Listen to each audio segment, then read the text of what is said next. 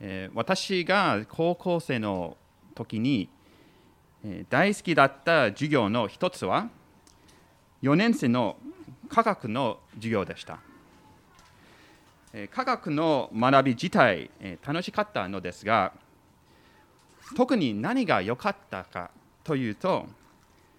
やはり科学を教えてくださった G 先生でした。G 先生はもちろん科学について知識が豊富でしたし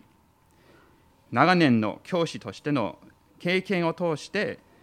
難しい概念を説明して、えー、くださって、えー、分かりやすく、えー、説明してくださくださいました。私たちが理解できないことがあれば授業の中でも時間をかけて説明してしてくださり授業の後でも生徒のために時間を作ってくださいました。また G 先生は知識や技術に富んでいるだけでなく教師として生徒たちに教えることをいつも楽しんでいるのがよく分かりました。黒板に化学反応式を書くときも実験のやり方を教えるときも先生の熱意が伝わってきました。先生の熱心さのおかげで授業もより楽しくなり私たちの勉強に対するモチベーションも上がりました。そして G 先生の科学に関する知識技術情熱は授業を楽しくするだけでなく効果的な教え方でした。年末に行われる科学の全国統一試験の時 G 先生の科学のクラスの平均点はいつも校内で最も成績の良いクラスのトップ2でした。科学でも国語を教える先生でもまたピアノやサッカーのコーチでもうまく教えることができる先生は知識技術情熱の組み合わせを持っています。本当に良い教師は自分の専門分野を熟知し楽しんで自分の知識を生徒たちにうまく伝え伝えられる人です。今日は初代教会の中で本当に優れた教師アポロという人物を見て彼の例から何を学ぶことができるかをご一緒に学んでいきたいと思います。正式に教える立場がなくても私たち一人一人は他の人にイエス様のことについて教えたり話したりする機会があると思います。グローの先生であっても自分の子供を教える親であってもあるいは友人や親戚に福音をよりうまく伝えたい人であっても今日の箇所は役に立つのではないかと思います。今日の聖書箇所からパウロの第三次伝道旅行が始まります。人の働き18章1節から18節では、パウロがコリントで約1年半を過ごして、信徒たちに神の言葉を教えていました。そして18章19節から21節では、パウロはエペソに行きましたが、そこには短期間しか滞在しなかったと記されています。しかし、神の御心なら、またあなた方のところに戻ってきますとエペソの人たちに約束して、エルサレム、それからアンティオキアに帰りました。この時はアンティオキアで休息し、派遣教会との交わりが持てたパウロにとって大事な期間でしたね。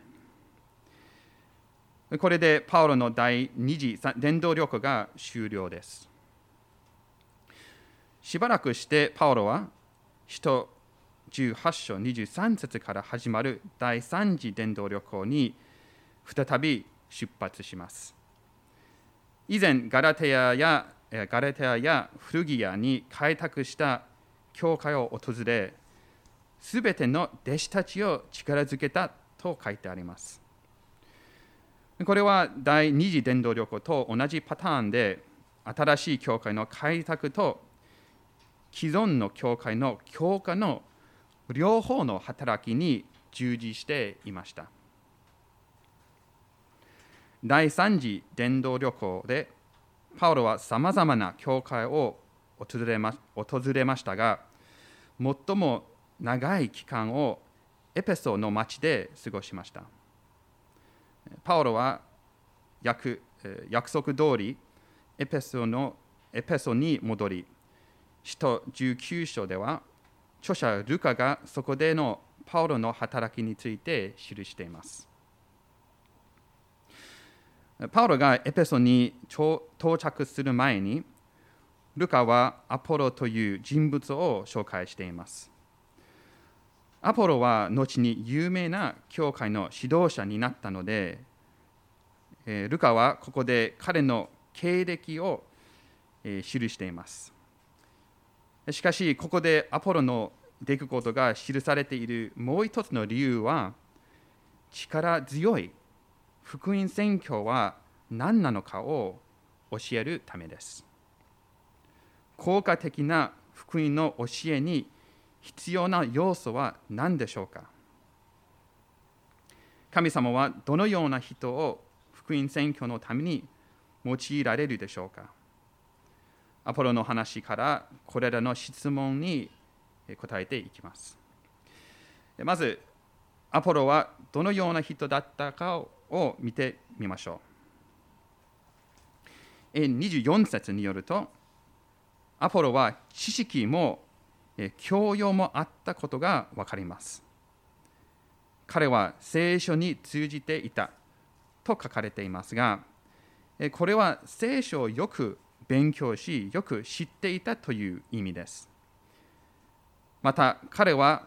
北アフリカの主要都市であるアレクサンドリアの出身であったと書かれていますが、アレクサンドリアは当時、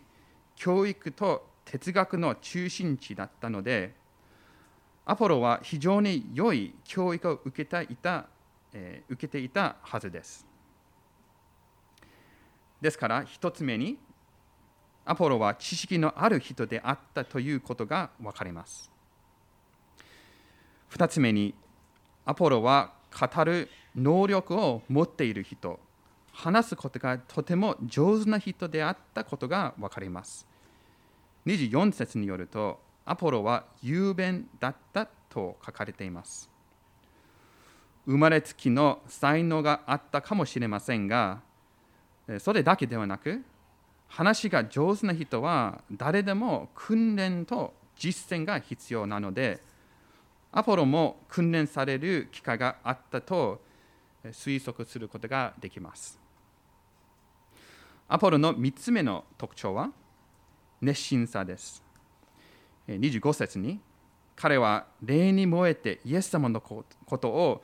語ったと記してあります。霊に燃えたという表現はギリシャ語で沸騰するあるいは泡立つという意味で鍋のお湯が沸騰するイメージがあります。アポロは心の中に火を持っているような情熱を持ってイエス様のことを語っていました。冷静な講師ではなくイエス様がメシアであり約束の救い主であるという確信をしっかり持って熱心にイエス様のことを述べ伝えました。アポロは福音に対する情熱のゆえに福音を大胆に伝えました。26節には、アポロは街道で大胆に語り始めたと記されています。そしてキリストを述べ伝える情熱があっただけでなくたとえ反発があっても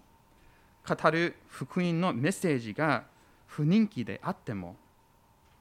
臆することなくイエス様のことを語り続けましたしかし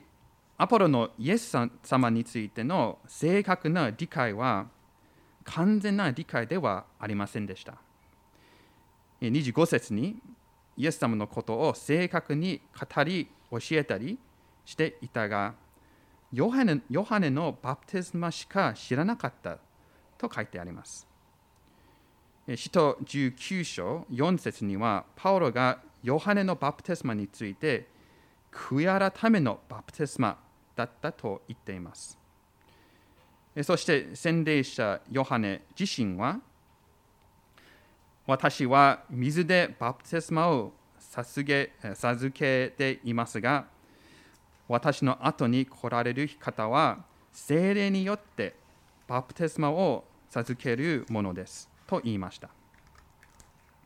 アポロが知らなかったのはこの精霊のバプテスマがすべての信者に与えられたという事実ですペンテコステで起こった出来事も聞いていなかったようです。ですから、アポロが街道でイエス様について大胆に話していることを聞いて、プリスキラとアキラは彼を脇に呼んで、アポロに個人的に神の道をもっと正確に説明したと26節に書かれています。ここにプリスキラとアキラのアポロに対する配慮が見られます。人前では訂正せず、個人的に話せる時まで待ち、アポロに恥をかかせないようにしました。えー、もしアポロが偽りの教えを、えー、伝えていたなら、人々の魂に対してえ危険性があるので、プリスキラとアキラは人前でアポロを正したかもしれません。しかしアポロ、アポロの場合、ただいくつかの追加情報を知る必要がありました。そしてアポロがプリスキラとアキラから神の道についてもっと正確に説明を受けたのは彼の謙遜さの証拠だと証拠だと思われます。高度な、教育を受けていたアポロでしたが、プリスキラとアキラのように天幕作りをしていた普通のクリスチャンたちからの教えを受け入れました。ですから24節から26節をまとめれば本当に力強い福音の教えは知識、技術、情熱が必要だということが分かります。では、それぞれ知識、技術、情熱について考えていきたいと思います。まず、イエス様がどんなお方で何をされたかを知る、そういう知識が知識が必要があります。聖書によると神様はすべてを完全に創造されましたが最初の人間アダムが罪を犯しすべての人々に死と神からの分離をもたらしました。しかし神様は私たちを罪の力と罪の罰から解放するために救い主を使わされると約束しその約束を実現するためにイエス様を使わされました。イエス様は私たちの代わりに死なれそれから死に打ち勝って3日目によみがえられたと聖書が教えています精霊の賜物によって神様は私たちに新しい命を与えられすべての罪と恥を取り除いてくださいます。また、精霊によって私たちは生活の中で罪を克服する力を持ち、そして将来に向けて神様と共に、またすべてのあがなあがなわれた人々と共に完全な世界に住むという希望も持っています。これが聖書の基本的なストーリーなのです。もちろん福音を伝えるとき、いろいろな説明の仕方がありますが、まあ、基本的な福音の内容を言うと、イエス・キリストは私たち罪人を救うために来られたというメッセージです。ですから、まず聖書による福音の知識が必要です。力強い福音の教えのために必要な2つ目のことは技術です。先ほど言いましたが、アポロは雄弁な教師で、賜物がありましたが、訓練と実践もありました。エペソビトへの手紙4章11節によると、キリストご自身がある人たちを使徒、ある人たちを預言者、ある人たちを伝道者、ある人たちを牧師、また教師としてお立てになりましたと書いてあります。教師という立場は一つのキリストの賜物だということです。ただ、第一テモテ4章14節には、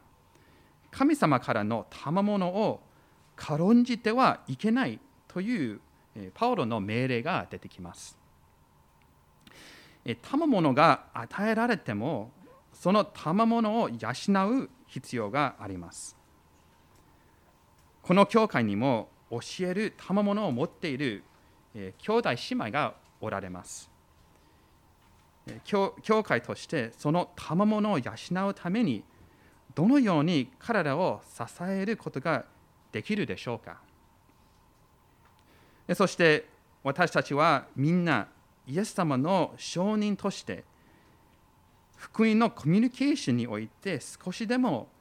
成長すればいいのではないかと思います。そして力強い福音の教えのために必要な3つ目のことは熱心です。神様の愛と神様の恵みを経験したことから経験したからこそ他の人にも福音を伝えたいという思いそのような熱い思いが必要なのです。アポロが霊に燃えたというのは主に彼の性格のことではありません。アポロの情熱はイエス様について聞いたことを本当に信じたからこそ他の人々に語りました。私たちもどのようにこの熱心さを持つことができるでしょうか。私たちもアポロのようにイエス様について熱く語るためにどのようにして私私たちの心が変えられていくでしょうか。イエス様のことを周りの人に伝える熱心さを育むために私たちは神様の愛と恵みを繰り返して経験しなければなりません。他のクリスチャンと一緒に神様を礼拝するために集まったり、イエス様の犠牲を思い起こさせる賛美を歌うことなど、さまざまな手段を通して自分の心の内に火を燃やします。また自分が許され神の子として受け入れてくださったことを思い起こさせる聖句を覚え思い巡らすことも益になります。福音が頭の知識としてではなく心の奥深くからあふれる感謝と愛に変えられるまでいろいろな恵みの手段を用いることができます。もう一つ役に立つ実践は証を聞くことです。他のキリスト者の証を聞くと、イエス様がいかに一人一人の人生を変えることができる素晴らしいお方であることを思い起こします。教会は一緒に集まって時間を過ごすだけだけの同好会ではなく、またバプテスマは霊的なテストみたいな経験ではありません。クリスチャンは神様の御霊によって変えられた新しく生まれた人であり古い生き方を捨て人生の新しい目的を持っている人になります。このような証を聞き定期的に自分の証も分かち合う時神様の救いが多くの人々にもたらされるように選挙への情熱が改めて湧いてくると思います。私たちが最も愛しているものについて最も多く話すように何回も神様の愛また福音の恵みを聞いて心に受け止める必要があります人の口は心に満ちていることを話すと、え、ルカの福音書6章45節に書いてあります。え、皆さんが最もよく話すことは何でしょうか？どんなことに今一番興味を持っているでしょうか？皆さんの心の内にあるものが皆さんの愛しているものだということを聖書ははっきり示しています。アポロがイエス様について熱心に大胆に語ったように私たちもイエス様を語る上で熱心さと大胆さがより与えられるように祈っています。ここまで力強い福音の教えは3つのことが必要だと学びました。知識、技術、熱心です。そして今日の箇所からは他の人から教えられる姿勢も大切だということを学ぶことができます。アポロの謙遜さについてすでに述べましたがどんなに頭が良くてもうまく仕事ができても情熱を持っていてもプライドがあればその人の働きを破壊してしまうことがあります。アポロは多くの人に偉大な先生だと思われましたがへりくだって他の人からの訂正を受け入れました。本当に偉大な教師はすでにすべてのことを知っている人ではなく知らない部分を認めていつも教えられやすい姿勢を持っている人なのです。つまり偉大な教師は偉大な生徒でもあると思います。あなたは他の人に教えられ教えられやすい人ですか？身分自分より学歴の低い人あるいは自分より若い人から学ぶことができますか？牧師や宣教師だけでなく他のキリスト者から学べることがたくさんあると思います。小グループの中でも食事の交わりの中でもお互いに御言葉に基づいた会話の中で霊的成長に有益になると思います。アポロの例は福音を教える人には知識、技術、熱心、また謙遜さが必要だと示しています。そして教職者に限らずイエス様のことを話すときにある程度この4つの資質が必要だと思います。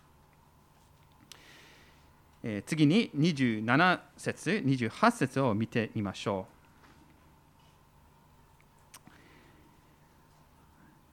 アポロはアカヤに渡りたいと思っていたので、兄弟たちは彼を励まし、彼を歓迎してくれるように弟子たち弟子たちに手紙を書いた。彼はそこに着くと、恵みによって信者になっていた人たちを大いに助けた。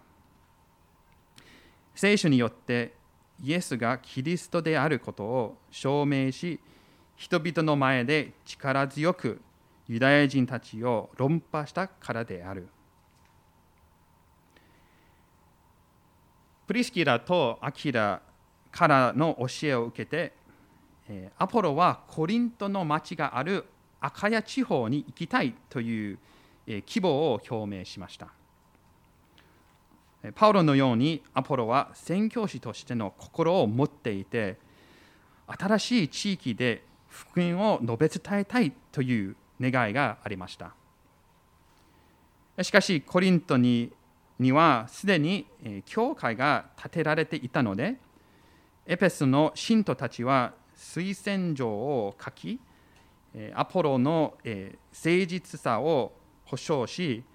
コリントの教会にアポロを迎えるように頼みました。そしてアポロがコリントに到着すると、信徒たちを大いに助けました。どのような助けだったかというと、人々の前で力強くユダヤ人たちを論破したと28節に書いてあります。改めてアポロの熱心さと大胆さが見られますね。不信仰なユダヤ人たちはコリントのクリスチャンたちを迫害し、求道者が福音を信じるのを妨げようとしていたので、アポロは公の場所場所で論じ合っていました。そしてアポロは聖書によってイエス様について説明し、ユダヤ人たちを論破したというのは、人間の知恵や論理に頼らなく、力強い教えはいつも聖書に基づいているということが見られます。ですから、クリスチャンにとって毎日聖書を読んだり、学んだりすることはとても大切ですね。アポロのように私たちの教会も聖書に通じている教会、聖書によって論じる教会として成長できるように願っています。来週、人の働き19章1節からエペソで行われたパウロの宣教の話が続きます。えこの後、人の働きの中でアポロはもう出てきません。しかし、コリント人への手紙第1を読むと、アポロがコリントで非常に成功した効果的な働きをしたことが分かります。しかし残念ながらアポロは賜物のある教師であったのでアポロ中心の派閥も形成されたようです。しかしアポロのような優れた教師や奉仕者であっても結局神のしもべに過ぎないと聖書が教えています。第一コリント3章4節から7節にあるパウロの言葉をご一緒に見てみたいと思います。第一コリント3章4節から7節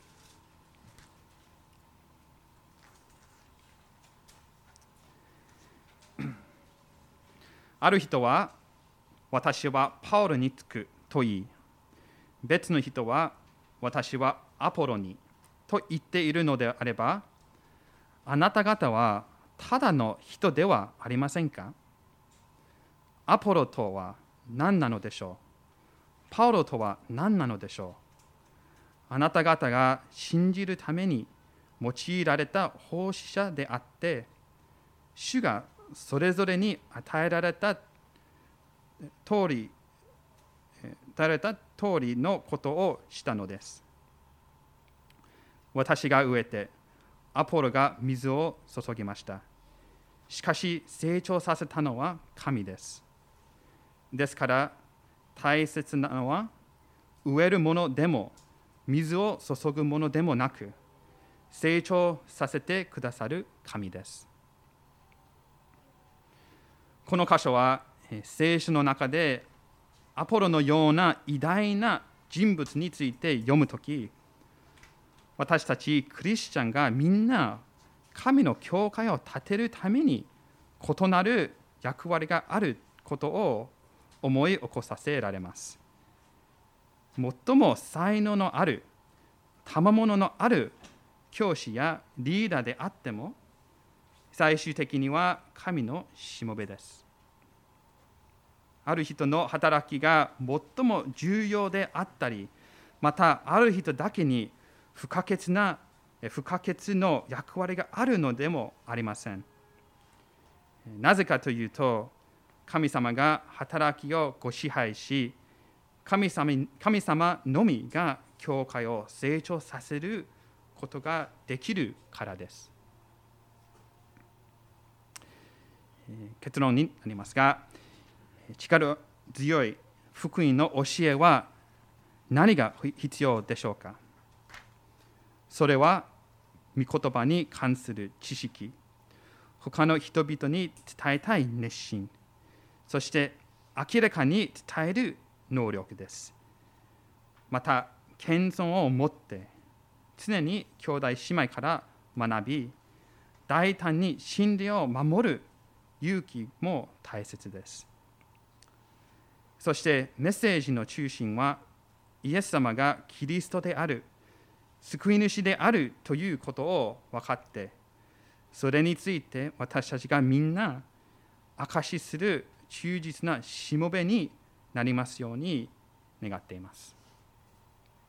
お祈りします。